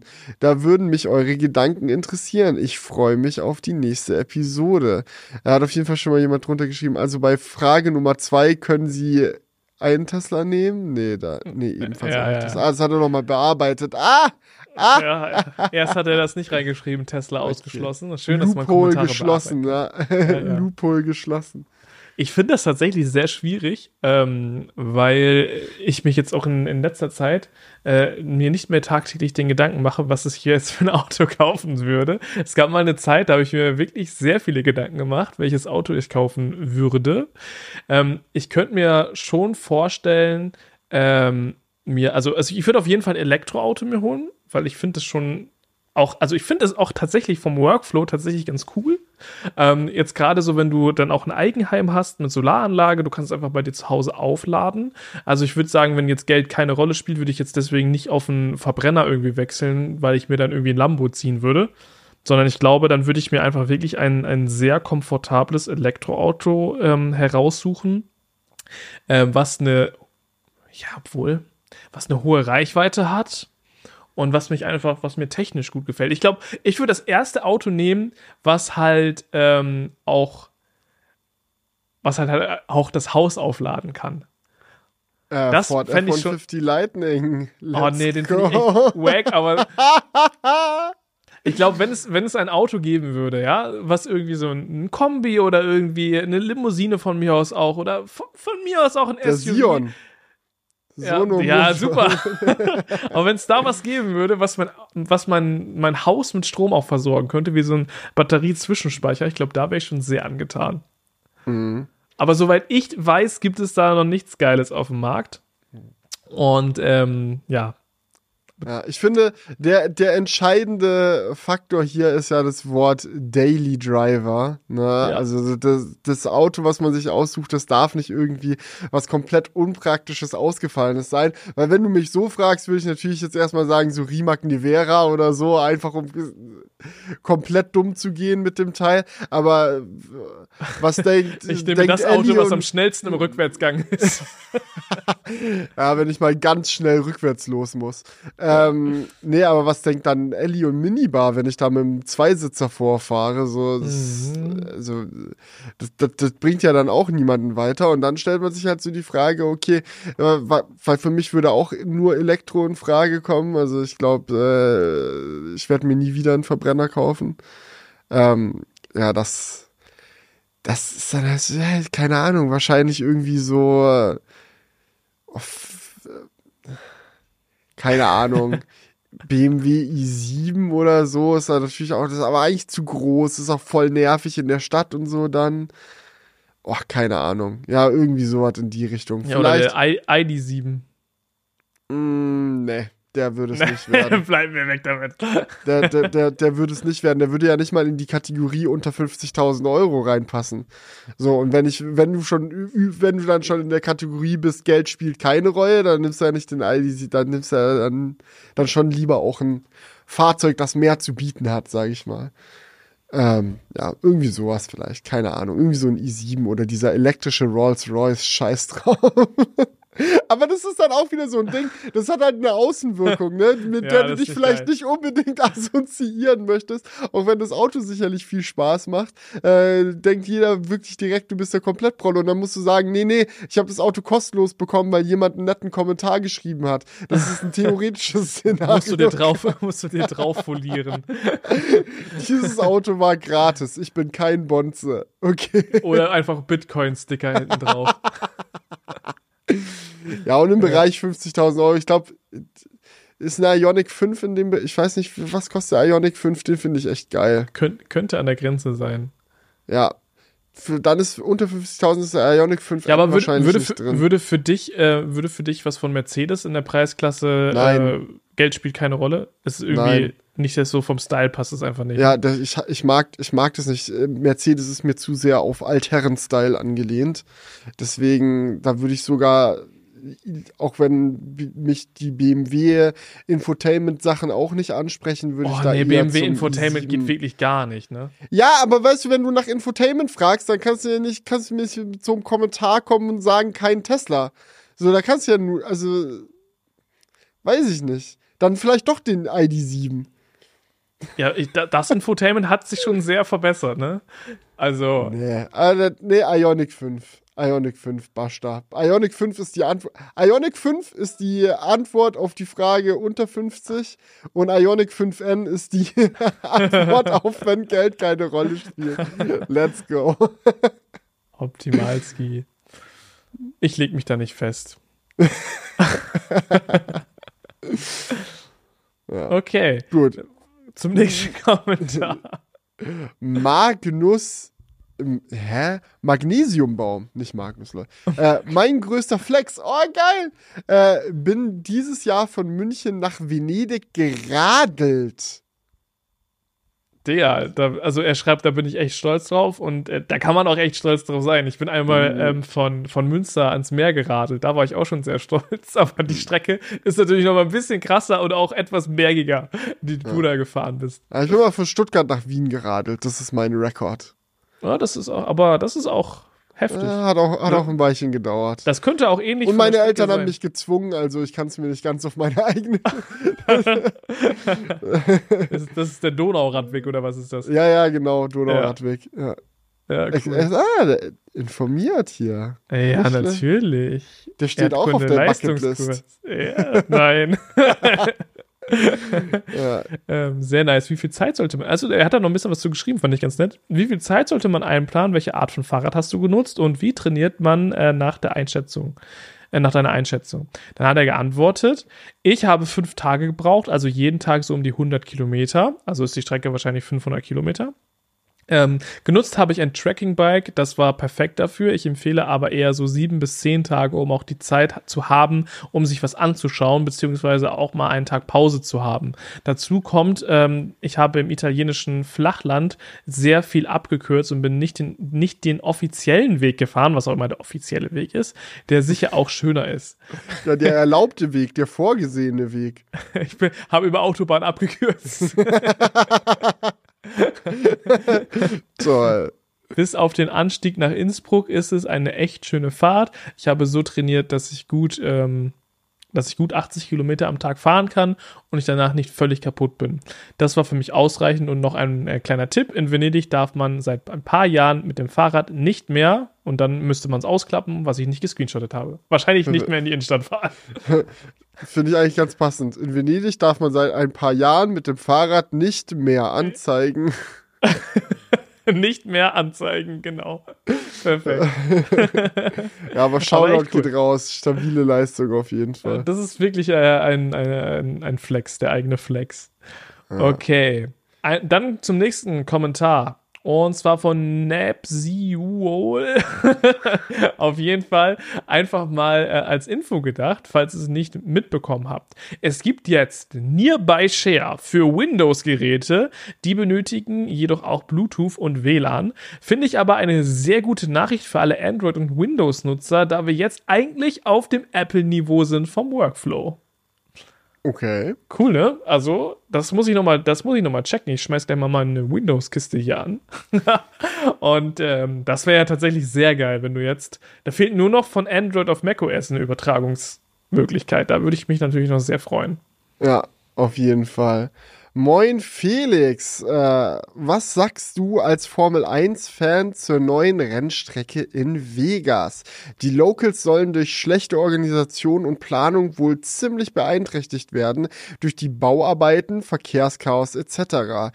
Wäre das auch ein Rennen, was du dir gern vor Ort angucken würdest? Die Preise für Sitzplätze sind wohl auch absurd hoch. Ja, also dieses Wochenende ist Las Vegas Grand Prix. Wenn ihr diesen ähm, Podcast hört, dann äh, hat er bereits stattgefunden.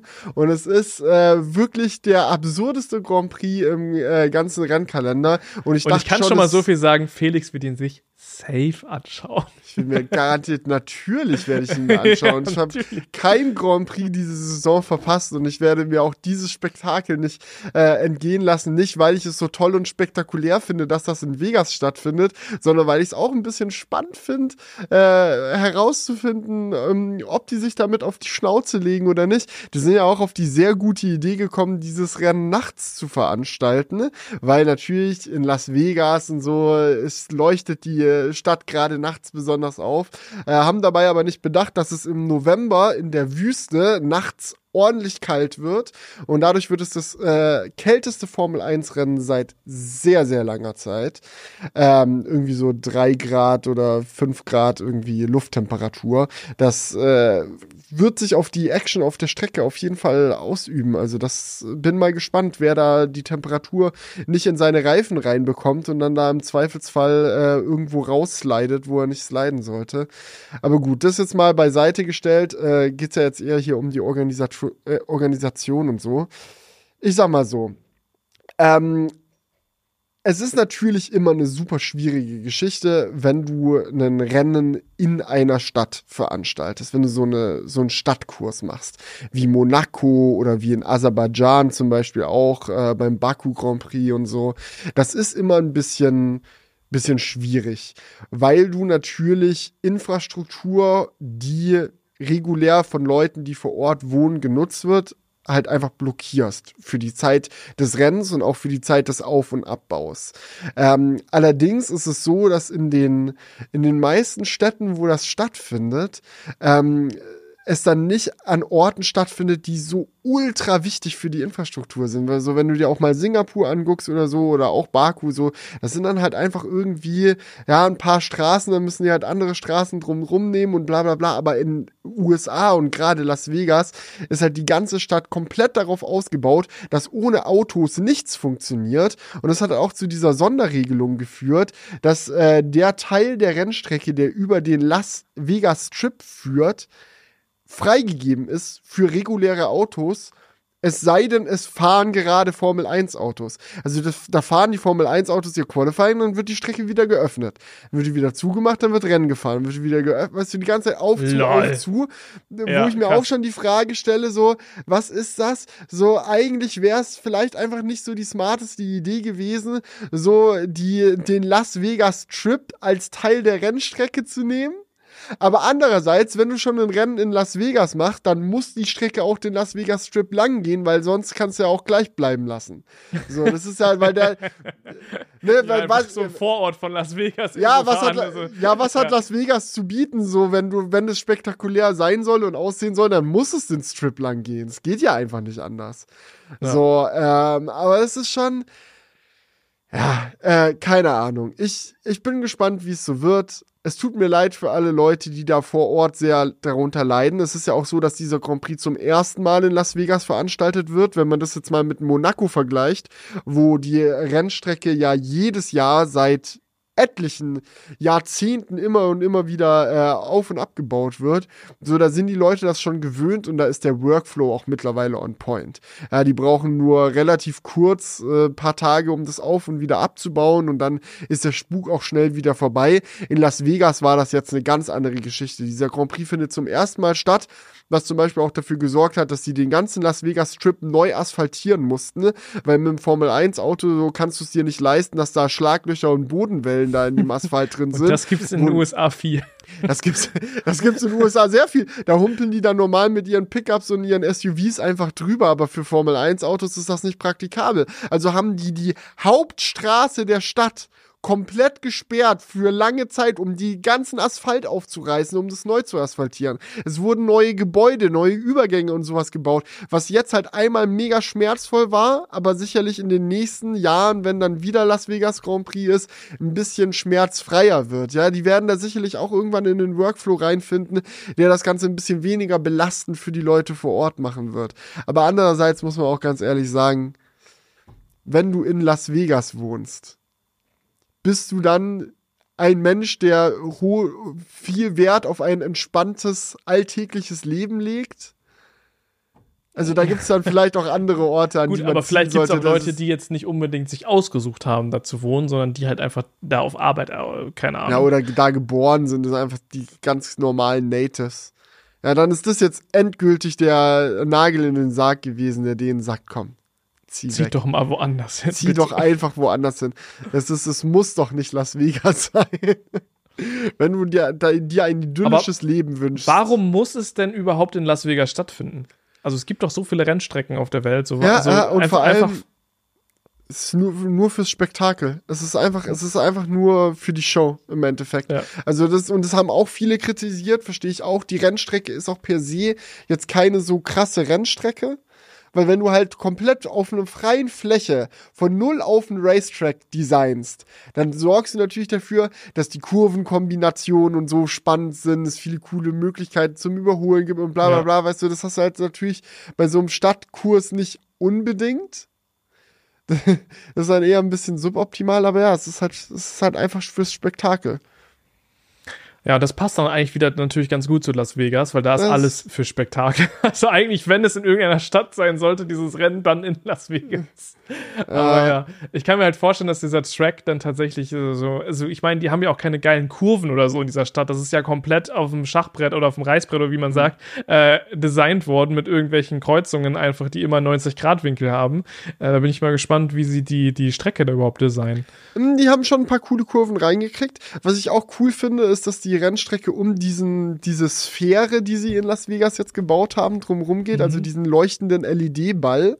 Äh, und äh, die Formel 1 auch während des Rennens äh, und während der gesamten Veranstaltung Zugriff auf diesen LED-Ball hat und da selber Animationen und Sachen einblenden kann. Also ich persönlich hoffe für äh, etliche Memes auf dem Ball. Das wäre mein persönlicher Wunsch. Vielleicht gibt's aber auch einfach nur ein paar wilde Onboard-Aufnahmen oder so live gestreamt auf dem Ball während dem Rennen oder Äh, keine Ahnung. Oder ganz viel krass Werbung. ja, das natürlich. Ja. Ja. Werbung, Werbung, Werbung, Werbung die ganze Zeit. Ja. Wir, wir, wir werden mal sehen, wie es wird. Ja, es ist. Äh, Ja, aber ich kann auch, ich kann es aber auch schon ein bisschen nachvollziehen. Also dieses Spektakel, das bockt schon, glaube ich. Also ich hätte jetzt auch irgendwie Bock, einfach um zu gucken, wie die das so handhaben, da mal reinzuschauen.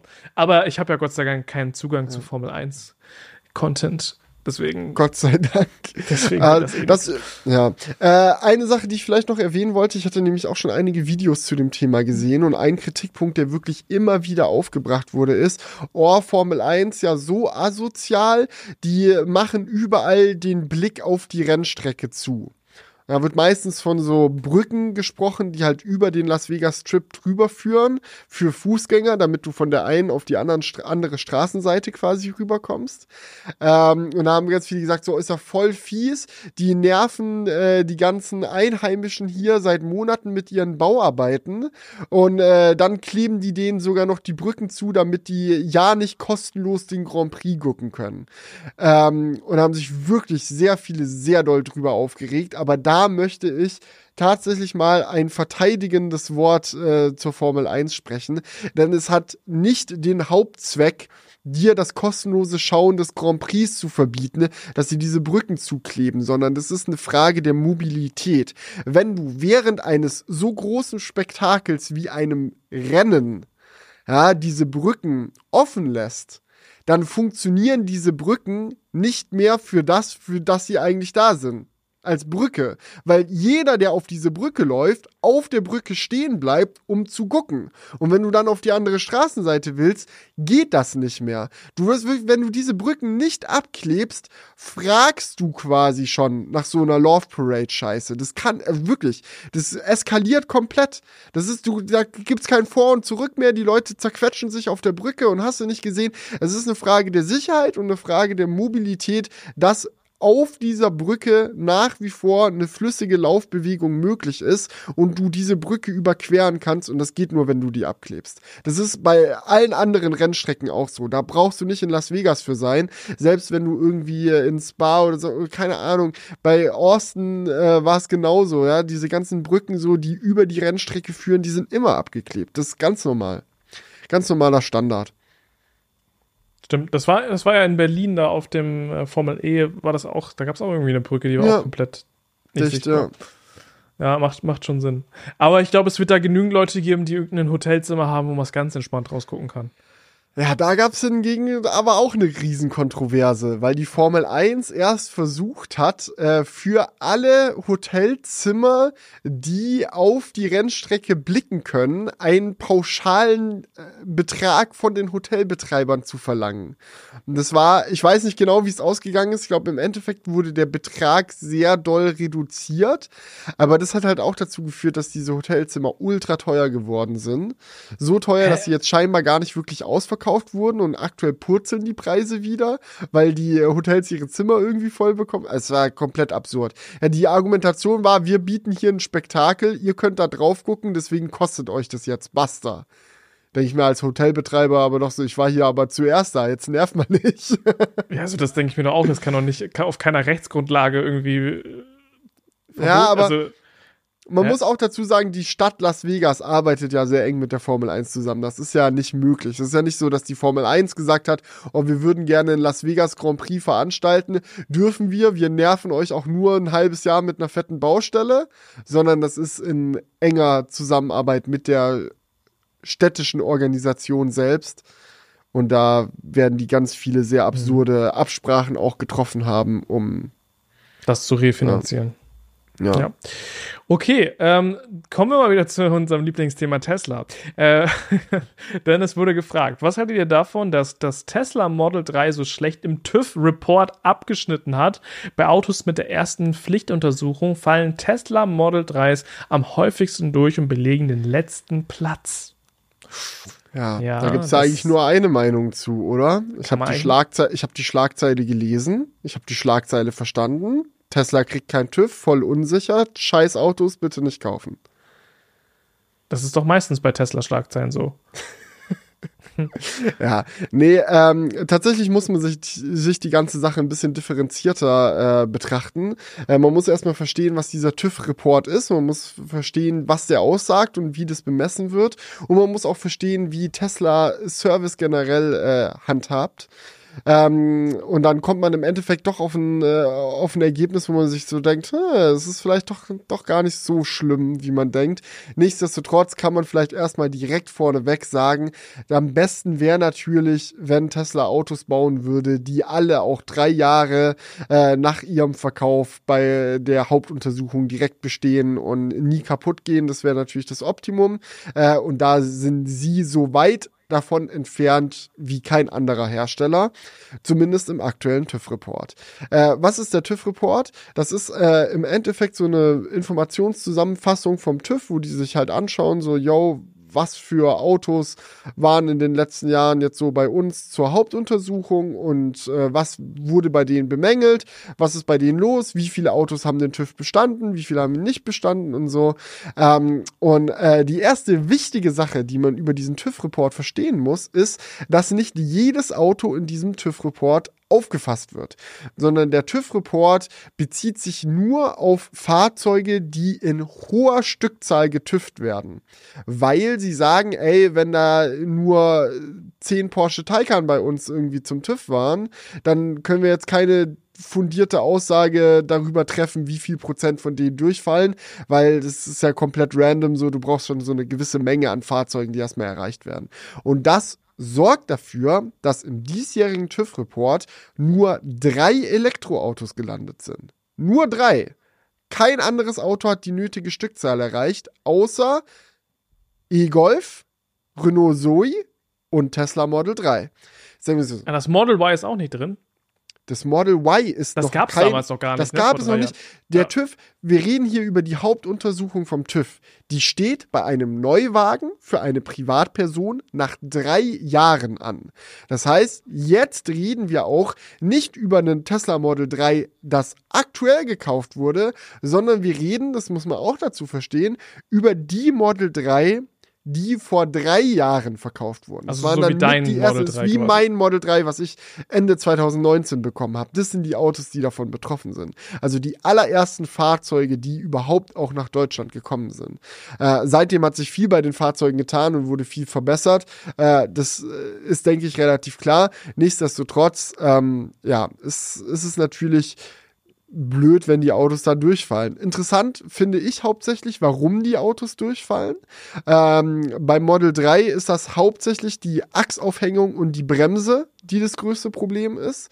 Ähm, zum Thema Bremse kann man direkt erstmal sagen, da finde ich wirklich, dass Tesla zu Recht in der Kritik steht, weil ähm, die Autos ihre Bremsen halt sehr spärlich nutzen äh, weil sie halt so stark rekuperieren können. Andere Elektroautohersteller wie Polestar zum Beispiel ähm, oder auch VW haben in ihren Autos Systeme, die die Bremsen während dem Fahren automatisch leicht anlegen, um äh, einem Vergammeln der Bremse äh, vorzubeugen. Ja? Beim Tesla ist es halt so, wenn du nicht bremst, dann bremst du nicht.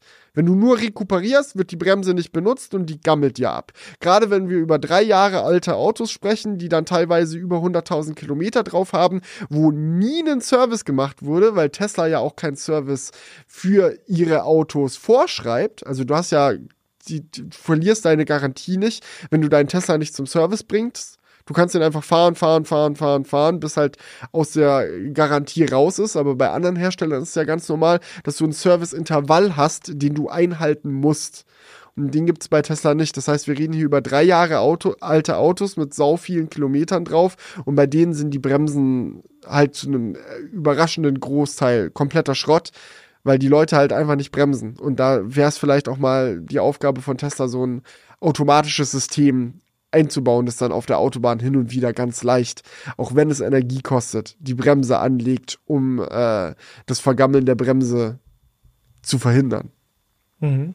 Und die rostet dann einfach, oder wie kann ich mir das vorstellen? Genau, ja, das ist, muss vielleicht auch mal bei deinem Auto mal die Radkappen abmachen und dir angucken, wie deine Bremse drunter ausschaut. Ähm, mhm. Ähm, das sieht man gerade beim Model 3, zeigt sich das sehr häufig dadurch, dass sich Rillen auf der Bremsscheibe bilden. Die ist dann nicht großflächig silber, wie eine Bremsscheibe eigentlich sein sollte, sondern die hat dann so braune Rostrillen in der Scheibe selbst. Ähm, das, ja, ist, ist ein großes Problem beim Model 3 und sorgt wohl auch dafür, dass äh, hier so viele dann beim TÜV durchfallen. Das andere ist die Achsaufhängung, die ähm, ja, hat auch äh, leidet auch bei einem Elektroauto natürlich überdurchschnittlich durch das hohe Fahrzeuggewicht. Äh, man muss aber auch zum Beispiel dazu sagen, ich hatte mal ein Achsproblem mit meinem Model 3. Da hat sich so eine Gummidichtung komplett gelöst und äh, für massives Quietschen gesorgt. Ähm, das wurde dann aber behoben und repariert und nicht einfach nur, indem mir eine neue Achse gegeben wurde, sondern mir wurde eine neue, neue Achsaufhängung gegeben, weil äh, das ist jetzt auch schon mittlerweile zwei Jahre her. Tesla meinte, dieses Problem haben wir schon bemerkt, gesehen. Wir haben eine neue Achse entwickelt, bei der das nicht mehr passiert, eine neue Radaufhängung. Und mhm. diese neue Aufhängung wurde dann auch als Ersatzteil in meinem Fahrzeug verbaut. Das heißt, lauter solche Geschichten werden mit dazu führen, dass das Model 3 hier bei 14,7% übrigens Durchfallrate landet. Ähm, was sehr viel schlimmer ist als der Durchschnitt aller Autos, die nach drei Jahren getüft werden. Das ist 5,7 Prozent, die eigentlich nur durchfahren. Das heißt, eigentlich fallen dreimal so viele Teslas durch als der Durchschnitt. Krass, ja. Weil die Leute ihre Autos halt nicht zum Service bringen müssen. Können sich einfach erlauben, Neuwagen zu kaufen, drei Jahre zu fahren, nie beim Service aufzutauchen und dann einfach dann erst beim TÜV zu merken, dass ihre Bremse abgammelt. Ähm, aber ja, es ist schon mies. Renault Zoe ist übrigens äh, bei 5%, 5,1% Durchfallrate und der E-Golf bei äußerst stabilen 2,6%. Respekt. Aber man muss auch da dazu sagen, VW schreibt alle 30.000 Kilometer einen Service vor, den es bei Tesla halt nicht gibt. Also vielleicht auch einfach sinnvoll, sowas vorzu vorzuschreiben, oder? Also natürlich ist es nervig, sich darum kümmern zu müssen, aber scheinbar mhm. hat es ja dann doch einen, einen Effekt. Oder ja. meinst du, dass die Verarbeitungsqualität auch einfach besser war zu dem Zeitpunkt, wo äh, diese Model 3s 2019 und 2020 mhm. ausgeliefert wurden? Kann man jetzt von außen betrachtet natürlich nicht so leicht sagen. Und ich finde, nur weil du den TÜV nicht bestehst, ist es halt auch noch die Frage, ob es dann halt direkt ein Sicherheitsrisiko war oder keine Ahnung. Ähm, aber äh, ja, also es ist, sollte natürlich nicht so schlecht sein, die Zahl, die Zahl, die sollte besser sein. Und ich bin sehr gespannt, wie sie in drei Jahren sein wird, mhm. wenn aktuelle Model 3s dann da abschneiden. Weil wenn dieser, dieser Status so bleibt, dann haben wir wirklich ein Problem. Ich finde, in, in dieser Situation kann man echt noch so fast schon so ein bisschen von Welpenschutz reden bei, bei Tesla, weil das, musst dir wirklich vorstellen, das sind die allerersten Model 3s, die ausgeliefert wurden, die jetzt in dieser Statistik auftauchen. Wenn du jetzt äh, die Frage stellst, wie kann es sein, dass VW mit dem E-Golf einen so viel besseren Wert erreicht, wie lange baut VWs schon Golfs? Und wir reden hier ja auch nicht über den ID3, wir reden über den E-Golf. Das ist ein ganz normaler Golf gewesen, mit allen normalen Bauteilen eines Golfs, mit einem sehr kleinen Akku, also nicht signifikant schwerer als ein normaler Golf, die normalen Bremsen von einem normalen Golf. Also das ist halt so, da, da zeigt sich die, die sehr, sehr lange Erfahrung im Fahrzeugbau auf jeden Fall positiv. Ähm, ja. ja ich bin gespannt, ich, wie, sich das, wie sich das weiterentwickelt. Kann ich nur so unterschreiben. Aber krass. Ähm, das war ja beim Model S, war das doch auch so, oder? Ja, Model S. Ich meine, beim Model S hat man ja auch gehört, dass da wirklich viele Probleme damals gab, wo die auch nach Deutschland. Ja. Und das ist ja, ja, zusätzlich noch schlimmer als das Model 3 eigentlich äh, gerade am Anfang gewesen, weil es noch früher bei, von Tesla produziert wurde und Tesla da noch weniger Erfahrung im Fahrzeugbau hatte und zusätzlich ja auch in sehr viel geringerer Stückzahl produziert wurde, was ja auch dafür sorgt, dass einfach so generelle Probleme häufig nicht ganz so perfekt rausingeniert werden. Also das, das so breiter verbreitet in der Masse äh, ein Produkt ist, desto unwahrscheinlicher ist es ja, dass es tiefgreifende Mängel hat, weil solche Sachen in der Massenproduktion einfach oft ausgebügelt werden dann. Ja, definitiv. Aber spannend, spannend. Das waren die Kommentarskis für heute. Ich äh, würde sagen, sehr, sehr cooler Podcast gewesen. Wir hören uns äh, nächste Woche wieder. Schreibt uns gerne euer Was wäre wenn Szenario oder auch euer, eure sonstigen Kommentare einfach mal hier unter das YouTube-Video und auch an alle Spotify-Zuhörer. Einen lieben Gruß. Ich würde sagen, das war's, oder? Yes. yes. Vielen Dank fürs Zuhören, Leute. Ciao, ciao. Bis dann. Ciao. Wake up, honey, I made you breakfast. Fresh coffee and bagels, too. A new day is waiting for us. We got lots of fun stuff to do. Let's go to the zoo and feed the monkeys. I can lend them your baseball cap. Let's make the day a barrel of fun. Growing up is just a trap. Don't